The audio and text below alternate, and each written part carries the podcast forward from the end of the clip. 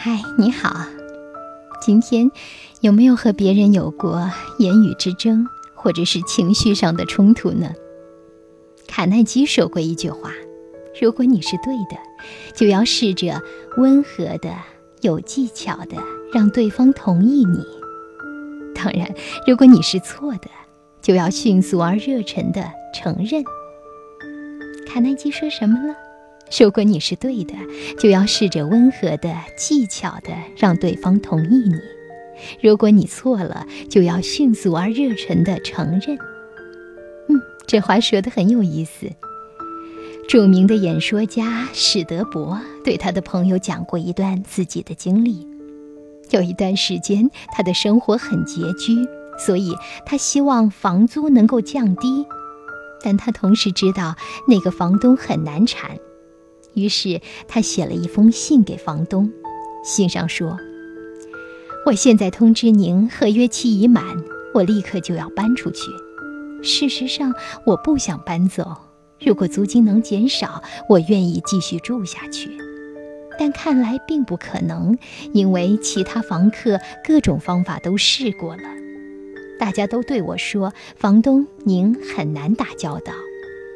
但是我对自己说。”现在我正在学习为人处事这一课，所以不妨试试看看是否有效。这封信就这样发出给了那个房东。后来呢，史德伯的房东一接到信以后，就和他的秘书找到了史德伯。史德伯当时站在门口欢迎房东，充满了善意和热忱。刚开始的时候，也没有谈到房租太高的问题，而是不停地向房东强调自己多么喜欢房东的房子。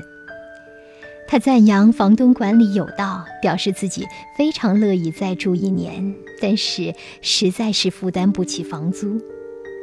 很显然，那个房东还没有见过哪一位房客对他是如此的热情，他简直有点不知道该怎么办了。后来呢，他开始诉苦，开始抱怨房客，说道：其中有一位房客曾给他写过十四封信，信里充满了侮辱的话语。对比之下呢，史德伯的尊重给了房东很多的感动。房东说：“有您这样满意的房客，让人感觉轻松多了。”再然后呢？在史德伯还没有提出关于租金的问题的时候，房东主动提出要减收一些租金。后来史德伯说：“如果能再少些，那就好了。”于是房东一句话也没说，表示同意。在房东离开之前，他还转身问了史德伯：“请问有没有什么需要为您装修的？”史德伯后来自己总结说。如果我用其他房客的方式来提出减低房租的要求，我想也许我会遇到同样的阻碍。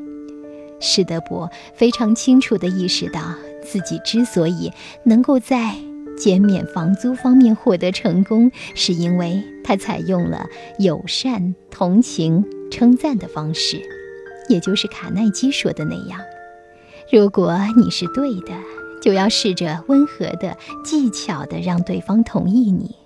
如果你错了，就要迅速而热诚的承认。